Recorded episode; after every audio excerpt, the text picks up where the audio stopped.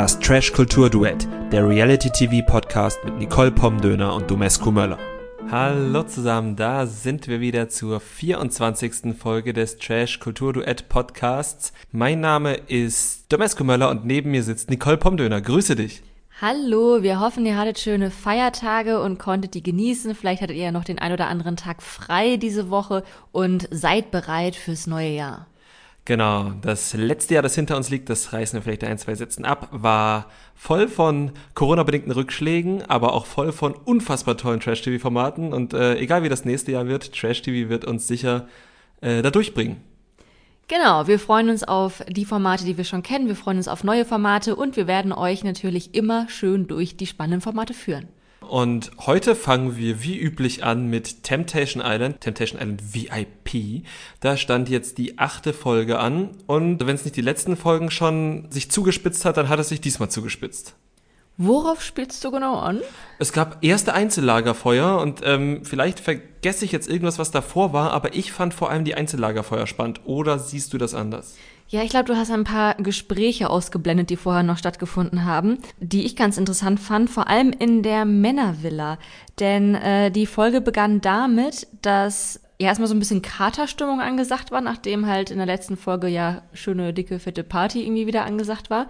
Und Jakob hat dann so einen Hänger bekommen am nächsten Morgen, weil er Kate so vermisst hat und richtig, richtig fertig war, sie sehr arg vermisst hat oder ihre körperliche Nähe vermisst hat und meinte, äh, wenn das Wiedersehen dann endlich da ist, dann wird es ein Wiedersehen, was es in der ganzen Geschichte der Menschheit so noch nicht gegeben hat. Ja, das stimmt. Äh, und er hat richtig krass geweint, ne? Er hat richtig krass geweint und er hat sich dann auch sehr doll trösten lassen, erst von Henrik und Udo und dann von Giuliano. Und ich glaube, wir haben Giuliano in unserem Format bisher noch nicht gelobt. Nee. Noch gar nicht. Nee. Ich muss aber sagen, dass in dem Gespräch mit Jakob, also er hat sich ein bisschen unbeholfen angestellt, aber er hat sich, glaube ich, schon Mühe gegeben. Also er hat schon versucht, Jakob so ein bisschen den Spiegel vorzuhalten und ihn so ein bisschen von seiner Eifersucht wegzubekommen, weil Jakob ja selber auch gesagt hat, dass er und Kate eine kranke und gestörte Liebe haben und hat sich das, hat es ja auch dann direkt bewiesen, indem er sich da reingesteigert hat, oh, stell dir mal vor, da packt jemand aufs Bein und Giuliano hat halt schon versucht, ihn da so ein bisschen runterzuholen, zu sagen, hier, entspann dich mal, das ist vielleicht gar nicht so schlimm. Er hat es am Ende nicht geschafft, Jakob zu beruhigen, aber der Wille war da. Definitiv, also man hat ja auch gemerkt, was Giuliano oder Giuliano vorhat. Er hat halt versucht, da irgendwie das Positive, immer so ein bisschen das Positive, aber das hat, ist alles halt so richtig verpufft. Auf der einen Seite war es klar, weil es irgendwie nicht klug vorgetragen war, aber der Wille war da, war auf jeden Fall, wollte er für Jakob da sein und äh, ja, aber der war einfach zu tief in seinem Tunnel, ne? Genau, der war zu tief in seinem Tunnel. Danach hatten Giuliano und Henrik auch noch ein Gespräch, wo sie eben darüber gesprochen haben, was sie bisher bei Temptation Island ja für sich gelernt haben. Und auch das Gespräch fand ich jetzt von Giulianos Seite irgendwie ganz erhellend. Das stimmt. Nachdem Henrik eigentlich nur sagte, dass er 10% mehr geben möchte und das nicht genauer, zumindest wir es nicht genauer definiert gesehen haben, naja, hat Giuliano einiges gesagt. Henrik hat immer gesagt, er möchte ein bisschen mehr im Haushalt machen. Das stimmt.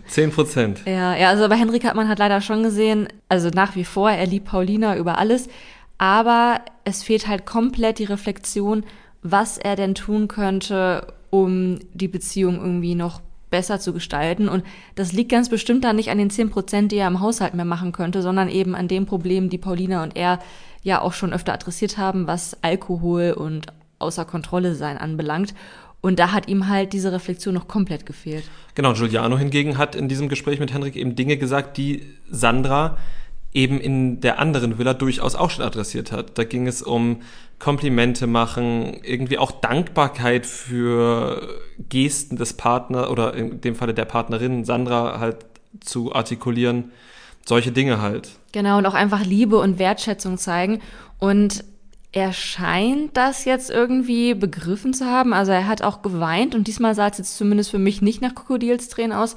Wie siehst du das? Hast du ihm das jetzt abgenommen? Also nicht nur die Tränen, sondern auch die Einsicht? Das Problem ist, dass Giuliano, glaube ich, immer jedes Wort sehr genau überlegt und dadurch halt jedes Wort sehr überlegt klingt. Die, und ich habe mir da halt tatsächlich die Frage gestellt, du, ob das jetzt halt wirklich eine Erkenntnis ist oder eine Erkenntnis, die er sich schon vor dem Einzug in diese Villa zurechtgelegt hat, weil bei ihm halt so viel so kalkuliert wirkt. Ich will ihm aber nicht absprechen, dass er zu dieser Erkenntnis gelangt ist.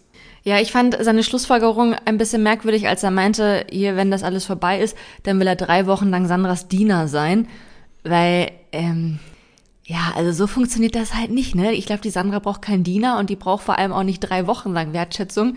Das wäre halt schon gut, wenn seine Bemühungen in der Beziehung ein bisschen nachhaltiger wären. Ja, genau. Und wenn es dann einfach auf Dauer eine Beziehung auf Augenhöhe ist und dann halt nicht, ja, jetzt hat er sie acht Monate wie Dreck behandelt, dann darf sie das jetzt auch mal drei Wochen und danach gucken wir halt weiter. Das ist nicht so zielführend. Ne? Ja. Wir werden sehen, wie ja, nachhaltig das jetzt am Ende sein wird, ob es noch was bringt, ob es zu spät ist. Er hat auf jeden Fall diese Woche jetzt kein Einzellagerfeuer bekommen und sie auch nicht. Genau, Einzellagerfeuer dafür bekommen haben Paulina, Emmy, Udo und Jakub. Und den Anfang hat tatsächlich Paulina gemacht, die die erwartbaren Bilder bekommen hat, um es mal so zu sagen. Man muss auch dazu sagen, ich finde, man merkt bei Paulina, dass sie vorher auch wirklich schon einen Schlussstrich gezogen hat. Also wir haben es ja schon vorher ganz oft angesprochen, was da bei ihr und Dominik ist. Und jetzt gerade in dieser Folge, bevor es das Einzellagerfeuer gab, hat sie nochmal sehr deutliche Worte im Einzelinterview gefunden und ich finde, man merkt einfach, die ist durch. Also die hat mit Henrik schon abgeschlossen. Die verliert kein einziges positives Wort mehr über ihn.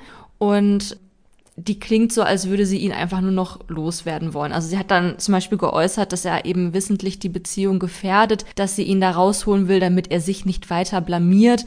Und so zog sich das dann halt eben auch durchs Einzellagefeuer. Mm, sie bekommt aber auch wirklich nichts Gutes von Henrik zu sehen. Das ist nämlich das Problem, denn ähm, sie hat eben die Bilder bekommen, wo Henrik irgendwie die Frauen an den Zöpfen zum Trinken bringt, äh, wie er Bon Ronzo jubelnd äh, zwei Frauen beim Knutschen zuschaut. Das will man halt auch nicht sehen. Nee, ich habe auch echt gemerkt, also wir haben die Bilder ja schon beim ersten Mal gesehen und das war schon unangenehm und jetzt konnte ich auch kaum noch hingucken, weil die Fremdscham einfach so groß war. Also ich verstehe sie da auch vollkommen. Sie hat auch einen sehr treffenden Vergleich gezogen. Ja, auf jeden Fall. Zwischen Henrik und ihrem fünf Monate alten Hund, der auch alles rammelt, was auf dem Boden lang läuft. Genau, aber das ist halt eben das Problem. Bei ihm ist es halt irgendwie süß. irgendwie halt. Und bei Henrik ist es das halt nicht mehr, weil er halt ein bisschen mehr Reflexion bedarf als ein fünf Monate alter Hund. Genau, also ich kann sie da auch gut verstehen, aber ich finde, man merkt eben auch, sie möchte ihm jetzt nicht noch eine Chance geben. Also für sie ist es durch. Ich frage mich, warum sie das nicht abbricht. Ob sie das jetzt nicht macht, weil sie eben selber noch eine schöne Zeit haben möchte mit Dominik oder generell in der Villa. Ich glaube aber nicht, dass sie jetzt noch erwartet, dass noch irgendwie was zu retten wäre oder irgendwas positiv ist. Das glaube ich auch nicht, aber du weißt ja halt auch nicht, ob also wenn das Kind für sie eh schon in den Brunnen gefallen ist, ob sie vielleicht eine schöne Zeit mit Dominik haben will, ob die Gage bei Abbruch gekürzt wird, ob, weiß ich auch nicht. Also da kann es ja viele Gründe geben oder die Produktion macht einfach, äh, einfach einen verdammt guten Job, weil sie ja beileibe nicht die einzige ist, die jetzt den einen oder anderen Grund dafür hätte. Äh, ja, das, das, das habe ich mir auch jetzt in dieser Folge ganz häufig gedacht, dass da so viele sind, die immer von Abbruch reden und keiner bricht ab und keine ich glaube wirklich, dass die Produktion da sehr, sehr viel Beruhigungsarbeit im Hintergrund macht. Ja, und äh, apropos Produktion, ich hatte mir noch notiert, dass Lola gefühlt Paulina gerne auch nochmal den traurigen Henrik gezeigt hätte, die Redaktion es aber anders entschieden hat. Hattest du auch den, also irgendwie? Ja, Lola hat ja auch nochmal dann gesagt, ja hier, man merkt, ihr liebt euch wirklich und eure Chance besteht darin, dass ihr auf eurer Liebe aufbaut ich glaube, Lola hätte das schon gerne, mhm. dass, dass die sich noch finden. Ja, also Lola hätte zumindest gerne, hat noch gezeigt, wenigstens einmal kurz den traurigen Henrik irgendwo sitzen, wie er da mit seiner riesengroßen Müsli-Schüssel sitzt und traurig in die Welt starrt. Das äh, hat sich mir auch ein bisschen eingebrannt. Das ist wiederum ein Bild, das ich nicht vergesse. Aber man sieht ihn ja halt auch immer wieder nachts. Aber einfach fürs Gesamtbild hätte Lola wahrscheinlich einfach gerne auch das andere nochmal gezeigt es muss auch wirklich krass sein für Paulina, Hendrik und natürlich alle anderen Teilnehmenden, wenn die sich dann im Nachhinein diese Staffel angucken, wenn sie es überhaupt tun, und dann halt eben so dieses Gesamtpaket zu sehen bekommen. Und wenn dann Paulina eben sieht, zu jedem besoffenen Hendrik gab es eben auch den weinenden, traurigen Hendrik, ist halt natürlich die Frage, ob das dann überhaupt noch einen Unterschied für sie gemacht hätte, im Nachhinein macht. Aber ich glaube, dass das schon echt ähm, ja sehr aufwühlend sein muss. Auffüllend auf jeden Fall. Ich glaube aber, dass es diesen traurigen und partymachenden Hendrik auch im Real Life, dass sie den durchaus kennt. Also, dass es sich abwechselt. Haben wir auch, wie gesagt, im Einspieler gesehen, dass er, bevor irgendwas passiert ist, schon mal geweint hat. Ja, also ich glaube, sie kennt das. Es hätte vielleicht das Ganze etwas abgeschwächt, aber ich glaube nicht, dass es das Bild grundsätzlich geändert hätte. Na, wahrscheinlich nicht. Wer tatsächlich auch nicht ganz so überrascht war, war Udo bei seinem Einzellagerfeuer. Udo hat Bilder zu sehen bekommen, die jetzt auch erwartbar waren für uns als Zuschauende, und zwar von Emmy und Yogo, die jetzt ja eigentlich auch schon so ein paar Tage älter sind, wo Emmy und Yogo im Pool, am Pool, im Bett gekuschelt haben, sich sehr nahe kamen und man eben auch jetzt nicht wirklich gesehen hat, was da unter der Bettdecke passiert ist. Man muss sagen, es war aber auch recht harmlos in Anführungsstrichen zusammengeschnitten. Also ich finde, es sah jetzt wirklich aus, als würden sie einfach nur im Bett miteinander kuscheln und schlafen. Ja, wir haben da auch schon andere Bilder gesehen, gefühlt. Ähm, und dementsprechend wenig überrascht war Udo. Der hat halt gesagt, ja, das, damit habe ich gerechnet und ich habe eigentlich mir schon Schlimmeres ausgemalt und von daher ging er ganz zufrieden von dem Lagerfeuer nach Hause. Ja, zufrieden würde ich nicht sagen. Also ich finde, er hat schon sehr deutliche Worte gefunden, auch dass er halt trotzdem zutiefst enttäuscht ist. Mhm es hat jetzt halt nicht seine schlimmsten Erwartungen getroffen, aber schon seine niedrigsten Erwartungen waren ja schon für ihn ein, ein No-Go. Ja, das stimmt auch wieder. Und dann kam eigentlich auch schon seine Emmy zum Lagerfeuer. Emmy hat jetzt gar nicht mal so diese körperlich intimen Bilder gesehen, nur einmal kurz, wie Leila auf Udo Schoß saß und er die Hand an ihrem Hintern hatte, sondern eben dieses Gespräch, das wir, glaube ich, in der letzten Folge schon gelobt hatten, zwischen Cheyenne und Udo, die da halt echt nochmal so Öl ins Feuer gegossen hat und gefragt hat, ja hier, kannst du dich mit Emmy überhaupt unterhalten? Ist eure Beziehung überhaupt zukunftsträchtig? Genau, und dann kam eben von Udo der Satz, dass er halt gesagt hat, naja, wenn ich mir mit Emmy eine Ehe vorstellen könnte, dann würde ich hier überhaupt nicht mitmachen, dann würde ich das alles ja gar nicht aufs Spiel setzen. Und das hat wirklich, also dieser Satz hat bei Emmy halt wirklich eingeschlagen und zum ersten Mal fand ich, zum allerersten Mal hat man Emmy auch wirklich angesehen, dass sie davon wirklich getroffen ist. Und nicht nur ihr Stolz als schönste Frau auf dem Planeten. Ja, und auch da muss man eigentlich die Produktion wieder loben, mhm. denn sie haben sich halt eben genau das richtige Material ausgesucht, um Emmy eben zu treffen, ne? weil alles andere wäre halt für sie wieder nur dieses Konkurrenzdenken, ich bin die geilste. Sie hat ja auch als Cheyenne irgendwie gefragt hat, warum bist du überhaupt mit ihr zusammen, hat sie hat äh, Emmy ja auch gesagt, weil ich die geilste bin und lässt halt eigentlich alles gar nicht so wirklich an sie rankommen, aber das saß tief. Ja, also einfach, dass sie halt nicht die Frau fürs Leben sein könnte, das hat sie halt wirklich getroffen das hat sie dann auch mehrfach artikuliert und war dann halt wirklich enttäuscht ähm, und rachsüchtig. Sie hat dann ja auch gleich dann auch betont, dass sie dann jetzt ja auch wieder machen kann, was sie will, etc. Und da kommen wir wieder zu Lola. Da hat sie gesagt, ja, dann hol dir doch ein bisschen Trost bei den Mädels und bei den Verführern. Das fand ich dann halt schon, also da, da wollte Lola wahrscheinlich auch einfach sehen, was denn da theoretisch noch geht, wenn man sie ein bisschen kitzelt. Ja, und ich glaube, Emmy muss jetzt auch nicht besonders doll gekitzelt werden. Ich fand es auch schon wieder so bezeichnend für Emmy, dass sie halt in einem Satz sagt, ja, mal gucken, ob der Udo sich jetzt noch bessert und beweist, dass er meiner würdig ist oder wie auch immer. Und dann im gleichen Atemzug sagt sie, dass sie sich jetzt irgendwie rächen wird oder sich jetzt auch rausnehmen wird, was sie möchte ohne halt einfach so diese Verbindung zwischen beiden zu ziehen, ohne irgendwie zu erkennen, du Emmy, der sieht auch Bilder von dir. Mhm. Und warum sollte er sich denn jetzt bessern, in Anführungszeichen, wenn du das jetzt nur zum Anlass nimmst, um dich noch mehr zu rächen? Ja, das stimmt. Aber wie gesagt, also es gibt ja auch die eine oder andere Stimme im Internet, die behauptet, so richtig sind, waren und werden Emmy und Odo nie zusammen gewesen sein. Ja, also für meinen Teil da hält mein Mitleid sich bei den beiden irgendwie auch in Grenzen. Also natürlich ist das schon irgendwie hart, was sie da zu sehen bekommen, aber ich fieber da jetzt auch nicht so mit wie jetzt bei Paulina und Henrik. Ja, das geht mir ähnlich, genau. Kommen wir zum letzten Einzellagerfeuer und zwar das von Jakub. Oh ja.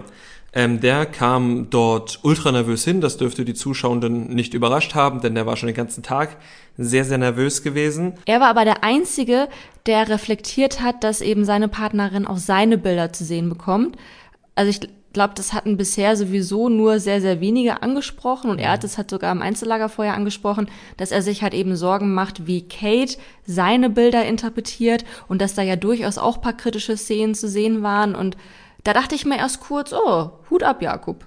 Mhm. Es blieb ja erst vage, dann habe ich kurz gedacht, Hut ab Lola, weil sie dann eben das vage noch ins Konkrete geholt hat und er hat dann schon reflektiert, dass ein paar Szenen am Pool und ein paar ein bisschen Gedänze von ihm ganz cool war. Wir hatten ja letzte Woche vermutet, dass er zu sehen bekommt, wie Kate ihn quasi aus der gemeinsamen Wohnung buxiert. Aber das ist dann nicht der Fall gewesen, sondern es gab Szenen, in denen, ja, also es war trotzdem die Malisa Fabio äh, Methode, die dort angewendet wurde. Ne? Denn er bekam Szenen, wie Kate sich quasi ein bisschen über das Zusammenleben und seine Ticks lustig macht. Ja, also ich gebe dir schon recht. Die Bilder, die wir zuerst gesehen hatten, jetzt noch vor dem Einzellagerfeuer, die habe ich gar nicht so empfunden, als würde sie sich über ihn lustig machen, sondern als würde sie einfach sich so ein bisschen Frust von der Seele reden, dass Jakob sie eben so einengt, beziehungsweise so in ihrer Vergangenheit gräbt und immer diese alten Geschichten rausholt und sie dann bis ins kleinste Detail alles ihm erzählen muss, um einfach diese krankhafte Eifersucht zu demonstrieren, unter der sie leidet. Aber die Bilder, die dann Jakob zu sehen bekommen hat, die haben sich schon so angefühlt, als würde sie sich wirklich über ihn lustig machen. Mhm. Zumindest die anderen haben sich halt lustig gemacht. Also es waren halt so Sachen wie, also das ist ja halt auch wirklich krankhaft. Das ist ja grundsätzlich Jakobs Problem, aber es ist natürlich trotzdem nicht schön zu sehen, wenn die Partnerin darüber spricht. Also sie hat zum Beispiel erzählt, dass Jakob so krankhaft eifersüchtig ist, dass er sogar wollte, dass sie sich ein neues Bett kauft, damit er nicht mit ihr in einem Bett schläft, wo schon ein anderer Mann drin geschlafen hat. Also das verdient auf jeden Fall den Josua Gedächtnispreis. Also das ist wirklich schon hart. Ja, würde ich auch sagen. Und was auch ziemlich hart war, war, wie Kate dann eben gesagt hat, dass wenn die sich streiten, sie manchmal Jakobs Stimme schon nicht mehr hören kann, dass er sie dann nervt und dass sie eigentlich gerne ihr Privatleben von dem beruflichen trennen möchte, dass Jakob eben in ihr Privatleben gehört und in diesen beruflichen Kontext nicht reingehört, dass er dort stört und ähm, im Fernsehen nichts verloren hat. Ja, das war heftig. Ja, da gehe ich halt nicht in die Show, wenn ich das so sehe, ne? Ja, also das hätte sie wirklich dann vorher reflektieren müssen. Vor allem, weil die Probleme, die jetzt aufgetaucht sind, ja die Probleme sind, die sie auch vorher schon im Alltag hatten. Das ist ja nichts, was jetzt durch Temptation Island rausgekommen ist. Ja, aber mit Jakob ähm, endete dann auch der, die Folge. Das war wieder ein Cliffhanger. Wir wissen nicht, es gibt bestimmt noch nächste, in der nächsten Woche neue Bilder, denn wir sehen noch ein paar Reaktionen von Jakob in der Vorschau. Und wir sehen wilde, wilde Partys. Wir sehen wilde, wilde Partys und ich glaube, wir sehen auch die ersten Fremdgehküsse.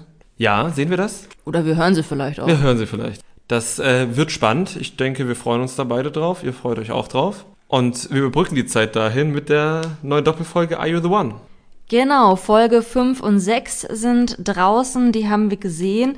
Und ich muss mal direkt mit einem, kein Cringe, aber ein großer Flop-Moment anfangen. Was soll das bei Aito immer mit diesen ewig langen Rückblenden?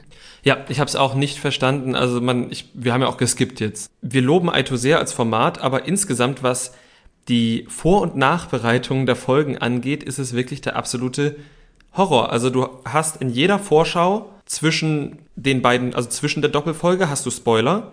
Die Titelbilder zur zweiten Folge der jeweiligen Doppelfolge sind meistens Spoiler. Und dann dauert die, Rück, äh, die Rückschau von der ersten Doppelfolge immer zwei Minuten, zwei Minuten dreißig. Oh, gefühlt zehn Minuten. Gefühlt zehn Minuten. Also die, die, die Vor- und Nachbereitung der jeweiligen Folgen sind dürftig. Ja, also das muss nicht sein. Ich meine, äh, die Folgen kommen je, wöchentlich raus und wir sind jetzt auch alle noch jung und knackig und können uns schon noch dran erinnern, was da beim letzten Mal passiert ist. Ja, zumindest an das meiste. Wie gesagt, also dann irgendwie so eine halbminütige Rückschau würde völlig reichen. Da brauchen wir jetzt wirklich kein Groschenroman nochmal. Wir haben sogar nicht mal André vergessen, obwohl der in den ersten vier Folgen so gut wie gar nicht in Erscheinung getreten ist und jetzt in der fünften plötzlich da war. Und zwar richtig da. Also der war ja fast die Hauptperson oder eine der Hauptpersonen dieser, dieser Doppelfolge. Also wenn ihr euch noch an letzte Folge erinnert, wo wir ein Ranking machen wollten, ob die Ananas oder André mehr Sendezeit bekommen haben, das ist jetzt diesmal eindeutig in Richtung André ausgeschwenkt. Definitiv. Vor allem auch, weil nur eine Ananas zu sehen war.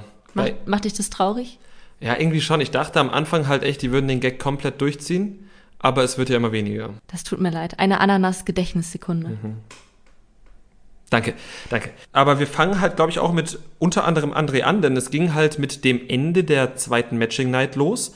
Und da haben sich einige Leute zusammengefunden, unter anderem André, Tim, Max, Kerstin, Marie und noch einige andere, die ich mir dann nicht mehr notiert habe, die dann darüber gesprochen haben, wie kann man denn die Ergebnisse dieser beiden Matching Nights mal ein bisschen taktisch nutzen, um den 200.000 Euro etwas näher zu kommen. Und da war noch nicht ganz klar, wie sie es machen wollen. Das zog sich dann ein bisschen durch die ganze Folge mit der Taktik, aber das war der erste Auftritt von André und das erste Mal, dass wir wirklich über Taktik gesprochen haben. Genau, bleiben wir doch auch mal bei der Taktik. Ähm, wir gehen jetzt natürlich noch nicht so am Matching Night. Die Taktik war dann aber klar, dass äh, die Teilnehmenden eben wollten, dass alle genauso wählen wie in der ersten Matching Night, wo sie ja drei Lichter hatten. Mit dem Unterschied, dass Kerstin, Max, Antonino und Monami ihre PartnerInnen tauschen, um eben zu prüfen, ob die beiden Couples ein Perfect Match sind oder nicht. Genau. Das funktioniert dann halt nur dann, wenn wirklich beide ein Perfect Match sind, um dann halt zu zu zählen, ist jetzt ein weniger, zwei weniger. Also ich fand die Taktik durchaus erstmal nachvollziehbar, wenn alle mitziehen. Wenn alle mitziehen. Es hat sich schon zu Beginn angedeutet, dass da einer querschießt, und zwar Leon, der sich selbst für einen Psychologen hält und meint, er hätte schon alle Perfect Matches durchschaut, aber anscheinend will er das Wissen jetzt auch nicht mit den anderen teilen. Wirkte nicht so, nee. Also, dass er das äh, wüsste. Und also Matching Night machen wir später. Er schoss auf jeden Fall am Anfang so ein bisschen quer. Man dachte, das dürfte kein Problem sein, aber stay tuned. Genau, stay tuned. Wir kommen dann erstmal wieder zu einem unserer kritischen Love Triangles und zwar Mike, Joelina und Jesse. Oh, das war diesmal richtig. Also diesmal habe ich da gar nicht so richtig. Na doch, ich habe natürlich erstmal Mike auf dem Kicker, denn Mike sagte am Rande der zweiten Matching Night im Interview, dass er ja schon am nächsten Tag mit Jesse die Sache beenden wird und dann frei für alle Girls der Welt sei. Genau so formulierte er es nicht, aber Jolina malte sich dann dementsprechend etwas aus. Aber erstmal verbrachte Mike noch die Nacht kuschelnd mit Jesse. Und nicht nur die Nacht, also auch am nächsten Tag hingen die irgendwie noch die ganze Zeit miteinander ab, haben sich gegenseitig begrabbelt und ähm, ja, konnten die Finger nicht voneinander lassen. Ja, und dann sprach Joelina Mike darauf an und äh, der wollte plötzlich davon gar nichts mehr wissen und das fand ich dann halt auch lächerlich. Nein, das habe ich nicht gesagt. Nö, nö, das hat er, also ja, erst hat er es abgestritten oder war sich nicht ganz sicher, ob er es gesagt hat. Und dann, als Joelina ihn davon überzeugen konnte, dass er es wirklich gesagt hat, war der O-Ton, wenn man irgendwas sagt, ist es ja nicht immer so, dass man es einhält. Ja, genau, das ist äh, so ähnlich wie Christins Spruch bei der Couple Challenge. Ja, wir spielen alle ein Spiel, aber jeder nach seinen Regeln. Genau, also Mike, äh, du scheinst da irgendwas nicht so ganz verstanden zu haben. Wenn man real sein möchte, dann sollte man halt schon das tun, was man sagt. Aber gut. Und wer ein paar Formate Trash TV gesehen hat, der weiß, dass Realness das Wichtigste überhaupt ist. Also ist es. Mike hat sich dann zwar auch bei Joelina entschuldigt, aber man wusste nicht so genau wofür, denn diese Entschuldigung schien auch jetzt irgendwie nicht zu einem veränderten Verhalten zu führen. Nee, das war halt so eine, das ist dieses Grundproblem im Trash TV, was das Entschuldigen und das Konzept von Entschuldigung an sich angeht. Denn er hat auch gesagt, jetzt habe ich mich entschuldigt, was soll ich noch machen? Aber um jetzt mal den Klugscheißer wieder raushängen zu lassen, man bittet ja um Entschuldigung und der andere oder die andere, in dem Fall Joelina, nimmt es an. Und er hat sich entschuldigt, hat abgeladen, was er so abladen wollte und ja, dann war alles gut. Genau, Mike hatte Joelina dann auch noch ein, ich weiß nicht genau, ist es ein fragwürdiges Kompliment, wenn man einer Frau sagt, dass sie so süße Babyhaare im Gesicht hat. Ist auf jeden Fall kein 850 Grad äh, Kompliment. Nee, das ist es nicht. Ich habe also erst fand ich es richtig cringe, aber dann dachte ich mir, eigentlich ist das doch ein ganz schönes Kompliment, weil es dann eben auch mal so ein bisschen normalisiert, dass auch Frauen durchaus Gesichtsbehaarung haben oder haben können und dass das ja auch was total natürlich ist und sogar was Süßes sein kann. Mhm. Ja, vielleicht. Vielleicht. Fiel ihm auch noch nichts Besseres ein. Das äh, kann natürlich auch sein.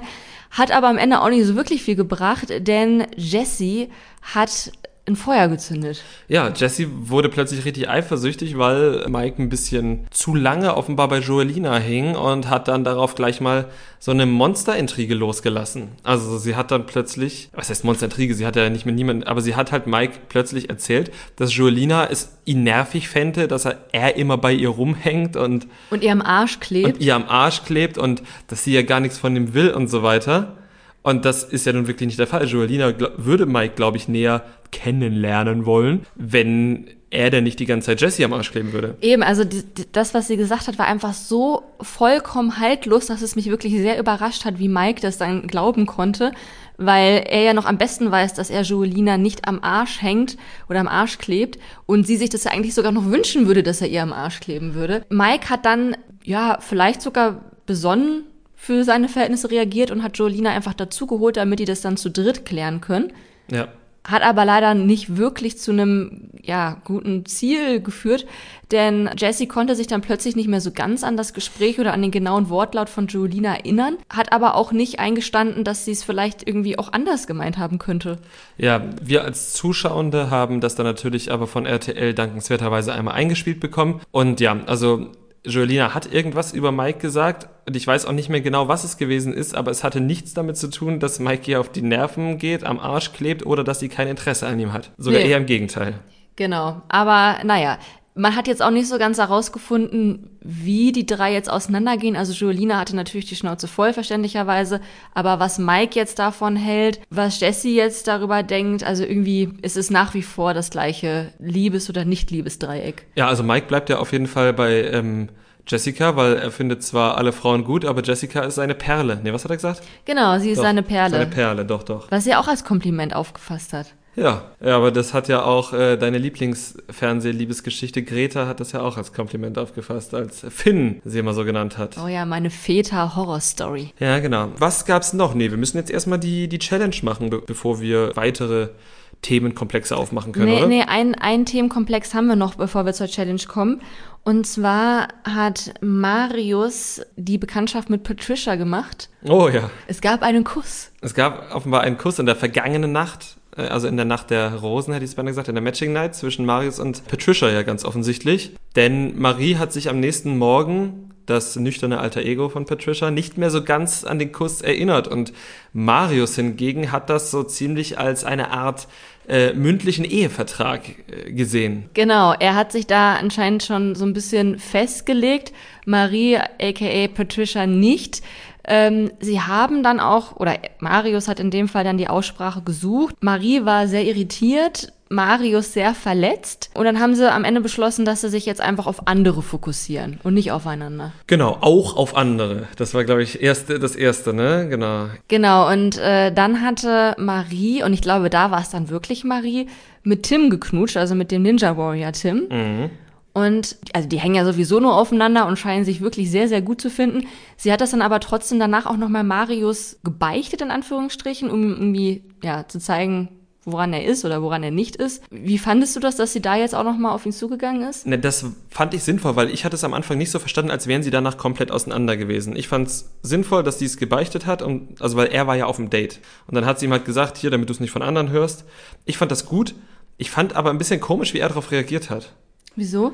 Na, weil, also sie hat ihm halt gesagt, so, und ich habe jetzt mit ihm geknutscht und ich würde mich jetzt auch auf ihn fokussieren. Und er hat dann halt so gesagt, ja, aber dann bin ich weg. So, das, was ein gutes Recht ist. Aber er hat das dann halt immer so formuliert, als wäre, also hätte sie jetzt so einen großen Verlust gemacht. Und sie hat dann gesagt, ja, ist doch okay. Also ja, ja, also ich habe es auch nicht so ganz verstanden. Ich habe Marius eigentlich vorher als einen sehr reflektierten Gesprächspartner wahrgenommen, auch als er Joelina getröstet hat, als das Ganze da mit Mike war. Aber irgendwie war da dann doch recht viel verletzter Stolz dabei. Ja, da, so hätte ich ihn die ersten äh, vier Folgen auch nicht eingeschätzt, aber ja, davor ist ja niemand halt so richtig gefeit, wie das dann ist, wenn man dann plötzlich verletzt wird. Er hat sich da, finde ich, jetzt nicht gut präsentiert, aber wir haben auch noch eine ganze Menge Zeit vor uns, wo sich dann auch mal von einer besseren Seite präsentieren kann. Ja, also ich habe immer noch ein ganz gutes Bild von ihm trotzdem. Ich auch. Ich fand nur, dass er sich in den Situationen kindisch verhalten hat. Ja, das stimmt. Aber äh, apropos kindisch, kommen wir jetzt endlich mal zur Challenge. Ja, sie war wieder herrlich entwürdigend für die KandidatInnen. Es war für alle irgendwie nicht schön. Also das war eine zweigeteilte Challenge. Zuerst mussten die Männer schl äh, große Schlücke Orangensaft nehmen das den Frauen in den Mund spucken und die wiederum damit einen Messbecher füllen. Genau, also es war quasi die Jürgen Milski Gedächtnis-Challenge. Ja, genau. Also, das könnt ihr mit irgendwelchen Arschlöchern machen. Die äh, aus Kampf der Reality Stars Staffel 1, genau. Dort haben sich dann sechs Couples qualifiziert für die zweite Runde und das war die Honig-Hintern-Challenge. Magst du sie kurz erörtern. Ja, okay. Also die Frauen oder der Hintern der Frauen wurde mit sehr, sehr viel Honig eingeschmiert. Sie mussten dann mit ihrem Po-Backen Bälle aufsammeln und die Männer mussten diese dann mit dem Mund abnehmen und irgendwo reintun. Ja, du findest es immer noch etwas schlimmer als ich, aber ich finde das halt auch, das ist somit die entwürdigendste, also beides zusammen, die entwürdigendste Challenge, die ich äh, bei Are You The One kenne. Ja, also ich finde es auch echt krass entwürdigend und ich kann da jeden und jede verstehen, die da nicht mitmachen möchte. Ja, absolut. Allerdings ist es auch waren beide Challenges auch schon mal bei Are You the One dabei. Das Nur stimmt. halt für diese Selbstvorsorge, die man sich als potenzieller oder potenzieller Trash-TV-Kandidatin dann halt auch macht. Dann guckt man sich halt mal eine Sendung an, bevor man sich da bewirbt oder bevor man da beim Zusagt einen Vertrag unterschreibt. Und dann gehört das dazu. Das stimmt. Es ist ja bei Aito eh so, dass die nie neue Challenges haben. Also ich habe das Gefühl, dass die immer alle Spiele nochmal wieder verwerten, die es schon in jeder anderen Staffel gab. Also zumindest bisher in dieser Staffel gab es nichts Neues. Genau, in dieser Staffel gab es nichts Neues. Ich hatte so den Eindruck, dass ähm, wir hatten ja bisher drei Staffeln, die Promi-Staffel mit einbezogen und ich würde sagen, die meisten Spiele waren in mindestens zwei Staffeln dabei gewesen. Ja. Was würdest du denn lieber machen? Das mit dem Saft im Mund spucken oder Bälle aus dem Hintern knabbern? Naja, dass da ich ja der Mann bin und nur spucken muss und nicht das, äh, den, den angewärmten O-Saft eines anderen in den Mund nehmen, würde ich dann beim O-Saft in den Mund spucken. Es ist halt echt, es ist Wahnsinn, wie sexistisch diese Spiele sind. Ja, schon ein bisschen. Ja, also ich, äh, ich als Frau würde beide Challenges ungern machen. Auch bei der zweiten, wo. A- Auch bei der zweiten. Okay. Ich glaube, das ist sehr unangenehm. Gut, äh, dennoch haben sich dort Leute durchgesetzt. Und zwar waren das André und Raffaela und Marius und Isabel. Genau, und wer sich nicht durchgesetzt hat, war Kerstin, beziehungsweise Kerstin und Max, die ja eigentlich unbedingt aufs Date beziehungsweise in die Matchbox wollten. Kerstin aber diese in Mundspuck-Challenge so widerlich fand, dass sie irgendwie frühzeitig abgebrochen hat. Was ja an sich jetzt okay ist, aber wir erinnern uns an die letzte Doppelfolge, an die letzte Challenge, in der Kerstin Max niedergetrampelt hat, weil sein Flirtspruch nicht gut genug war. Nee. Und äh, ja, deswegen musste sie natürlich jetzt diesmal einstecken. Max war dann auch verständlicherweise enttäuscht von ihr. Kerstin hat sich auch entschuldigt, hat aber diese Entschuldigungen auch irgendwie dafür genutzt, ihm dann nun den endgültigen Korb zu verpassen und ihm zu sagen, dass ja sie jetzt auch einfach andere kennenlernen sollen und sich nicht aufeinander konzentrieren sollen. Ja, und da hat sich Kerstin, also nicht dafür, sie muss ja nicht auf Max stehen, nur weil wir sie in der ersten Folge süß fanden. Aber da hat Kerstin für mich dann halt auch dann so eine kleine, also sie hat dann halt so gezeigt, dass sie halt sich selbst auch nicht so gut reflektieren kann. Sie ist dann nämlich umgeschwenkt auf Tim und mit Tim haben, hat sie dann auch ein Gespräch geführt und Tim hat ihr gleich gesagt, du, du bist weder optisch noch vom Charakter her mein Typ. Und sie war dann so, ja, aber wir können ja mal gucken. So, und äh, nachdem sie da Max, nachdem er ja offenbar nur optisch nicht ihr Typ war, dann schon komplett aus ihrem Kopf gestrichen hat, fand ich das dann überraschend hoffnungsfroh. Ja, geht mir auch so. Und was ich irgendwie auch ganz witzig fand, war, dass sie das ja noch so versucht hat zu retten mit, ja, aber wir verstehen uns doch ganz gut. Und Tim auch wirklich sehr ehrlich meinte, ja, aber ich verstehe mich ja mit allen hier sehr gut. Und Tim ist ja auch einfach ein Typ, der sich halt mit allen gut versteht. Das ist dann halt kein Perfect Match Fleck. Und was ich auch, was ich echt dämlich fand, war, was ja nicht nur bei Kerstin und Max oder bei Kerstin so ist, sondern auch bei vielen anderen Teilnehmenden, dass die immer denken, Ihr Perfect Match müsste jemand sein, zu dem sie eine große körperliche Anziehungskraft verspüren. Und das, das stimmt nicht. Also das Perfect Match hat nichts mit Anziehungskraft zu tun, denn die ExpertInnen von RTL, die lassen dich da irgendwie ein, zwei Fragebögen äh, ausführen. Vielleicht habt ihr auch noch sogar ein Gespräch miteinander. Und die gehen eben danach, was man da in diese Fragebogen angibt, wie dein Partner, deine Partnerin optisch aussehen sollte, wie die vom Charakter her sein sollten, was die für Wünsche und Ziele fürs Leben haben sollten. Und die ExpertInnen können nicht im Vorfeld die sexuelle Anziehungskraft bemessen. Die machen da keine biochemischen Tests, nehme ich mal an. Und deswegen ist es halt so dumm, sich darauf zu versteifen und das Spiel dadurch ja zu sabotieren. Mhm. Sabotage kommen wir ja später nochmal zu. Kommen wir zum Date, oder? Genau, kommen wir zum Date. Es äh, gab erstmal das übliche Vierer-Date, wo sich körperlich betätigt wurde, und zwar auf einem riesen Stand-Up-Paddle. Und zwar zu viert und jetzt können wir gar nicht sagen, an wem es gelegen hat, dass es am Anfang etwas wackelig war. Wir sind ja immer noch der Meinung, dass Frauen das besser können als Männer und jetzt mussten sie alle auf eins und aber am Ende haben sie sich ganz gut angestellt. Genau, und dann ging es auch schon in die Zweier-Dates, wo es natürlich wieder die üblichen Obstkörbe und Alkohol gab. Genau, bei dem einen gab's, ich glaube, es waren Marius und Isabel, wo es nur eine Melone gab, eine Wassermelone und dann gab's bei André und Raffaela immerhin eine Ananas. Das war dann die einzige Ananas, der einzige Lichtblick in dieser Doppelfolge. Genau, und ähm, Raffaele, also ich glaube, zu Isabel und Marius müssen wir, glaube ich, gar nicht viel sagen beim Date, oder? Oder gab es da irgendwas, was dich da irgendwie, was da in deinem Hinterkopf Nö, also ich fand, ich finde es ganz sympathisch, dass Marius Pott redet. Da kriege ich ja so ein bisschen Heimatgefühle. Aber ansonsten war das jetzt einfach so ein ganz. Da war irgendwie was mit, mit Ex-Freund oder Ex-Freundin. Ich habe das nicht ganz geschnallt, ob Isabel Marius an seine Ex-Freundin erinnert oder andersrum, aber irgendwie konnten sie sich dann als Perfect Match ausschließen. Ja, genau, nee, Isabel fühlte sich durch Marius an ihren Ex-Freund erinnert und der war halt auch so einer, der schnell aus der Haut fuhr. Marius fand das schön, dass Isabel, stimmt, jetzt erinnere ich mich wieder, Marius fand es schön, dass Isabel ihn so charakterisieren konnte, so ganz schnell. Yay. Und sie fand es aber blöd, weil sie halt herausgefunden hat, dass er offenbar ist wie ihr Ex und der auch schnell aus der Haut fährt.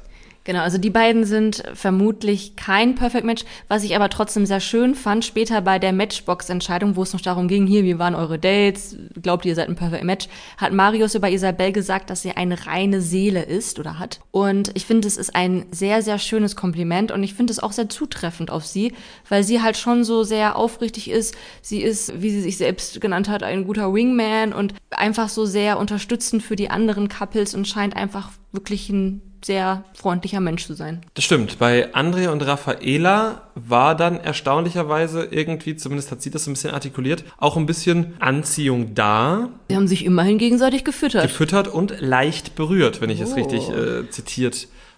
Le ich habe auch Berührung. erst gedacht, als die da anfing oder als sie aufs Date ging, hä, warum die beide? Das passt doch irgendwie gar nicht. Ich meine, Raffaela hatte auch irgendwie mal gesagt, dass sie optisch auf äh, schwarze Männer steht und André ist halt das Gegenteil von einem schwarzen Mann. Ja. Aber irgendwie hat's trotzdem dann sehr gut geweibt bei den beiden. Definitiv. Und ähm, die anderen fanden auch, also die im Haus gebliebenen, die dann darüber abgestimmt haben, wer in die Matchbox geht, fanden das auch. Irgendjemand hat gesagt, natürlich sind die Perfect Match. Die haben ja beide Tattoos. Ich weiß nicht mehr, wer das gesagt hat, aber. Das war Antonino. Das war Antonino, siehst du mal. Und ja, die wurden dann auf jeden Fall in die Matchbox gewählt. Genau. Und Raffaela war da, glaube ich, gar nicht so glücklich drüber. Nee, die wäre gerne noch weiter im Haus geblieben. Ne? Ja, also sie hatte, glaube ich, schon Angst, dass sie ein Perfect Match sind. Nicht wegen André, sondern weil sie halt einfach noch gerne eine gute Zeit im Haus gehabt hätte. Sophia hat erstmals Geld geboten, 20.000 Euro für ähm, die Matchbox-Entscheidung und es hat sich da doch durchaus eine kleine Diskussion entwickelt. Ähm, die einen haben gesagt, wir haben doch viel Zeit, die anderen haben gesagt, nee, wenn sie uns jetzt Geld bietet, ist es richtig und am Ende hat Antonino sich dafür entschieden,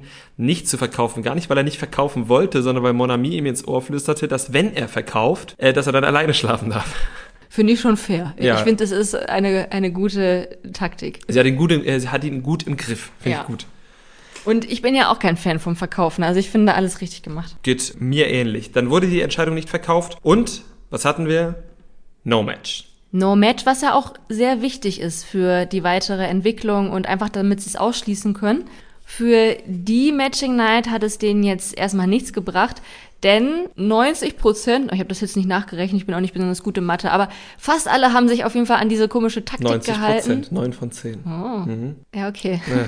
Ja. Hätte ich auch drauf kommen können. Ja. Gut, also 90 Prozent haben sich an die Taktik, die wir eingangs erwähnt hatten, gehalten und haben genauso gewählt, wie sie es in der ersten Nacht getan haben. Ja, selbst Raffaela, die ja damit André wählen musste, obwohl sie ja schon wussten, dass sie kein Perfect Match mehr sind. Genau, den einzigen Tausch haben wir dann gesehen bei Kerstin, die eben Antonino gewählt hat und Monami, die Max gewählt hat, eben auch abgesprochen. Ja, und dann kam Estelle als Vorletzte an die Reihe und abgesprochenerweise hätte sie Jordi wählen sollen und wen hat sie genommen? Leon. Ja, und äh, wir haben vorher halt gesehen, dass Leon ihr das durchaus, also wir wissen alle nicht, warum sie das gemacht hat, weil... Doch, wissen wir. Okay. Weil es ihr Herz zerrissen hätte, wenn sie nicht nach ihrem Herzen gehandelt hätte und wenn sie sich selbst nicht treu geblieben wäre wäre. Es war also die gleiche Begründung, die in der Aito VIP-Staffel schon äh, Valentina und Jill immer wieder angebracht haben. Tommy hat das auch mal gemacht tatsächlich. Stimmt, Tommy hat es auch mal gemacht. Um mal da der Fairness halber auch seinen Namen zu nennen, den wir ja sonst immer mit positiven Attributen versehen. Ja, und ich finde das wirklich, wirklich dämlich. Du machst da als ganze Gruppe, machst du da eine Taktik und es ist doch völlig egal, als würde jetzt irgendjemand sagen, oh, du bist nicht real gewesen, weil du da die Taktik machst. Du willst doch zusammen die 200.000 Euro gewinnen. Wenn du das nicht machen willst, dann ja, okay, kannst ja auch machen. Ich meine, das wird ihn, wird ihn natürlich in ein weiteres Format bringen. Ja, aber es ist ja, also es ist ja wirklich unglaublich dämlich, weil es ist ja auch nicht irgendwie Love Island, wo die danach gezwungen sind, in einem Bett zu schlafen und halt alle Sachen als Couple machen müssen, sondern sie sind immer noch bei Aito, können immer noch überall schlafen, mit wem sie wollen. Es hat keinerlei Konsequenzen, wen sie da in dieser Matching Night wählen, außer eben, dass ein Licht angeht oder nicht, oder sie eine Taktik haben können oder nicht. Also es ist da wirklich super unnötig, an irgendwelchen Prinzipien festzuhalten. Und bei Leon, also ihn kaufe ich auch nicht ab, dass er das jetzt gemacht hat, um irgendwie real zu sein. Leon ist für mich einfach so dieser geborene Rumpelstilzchen, der da irgendwie das geil findet, einfach gegen die Gruppe zu schießen, der das geil findet, so als Außenseiter zu agieren und dann sich selbst so aufzuführen, als hätte er irgendwie alles durchschaut, aber er will sein Wissen auch nicht mit der Gruppe teilen. Und er ist halt einfach so ein, so ein Tu nicht gut. Ja, hätten sie dort ihre Handys, würde er dort eine Telegram-Gruppe aufmachen. Ja, genau so, ja. ja. Leon, hast du eine Telegram-Gruppe? ja, nee, aber so genauso wirkt das. Ich habe mir halt tatsächlich auch das Wort Impfgegner aufgeschrieben.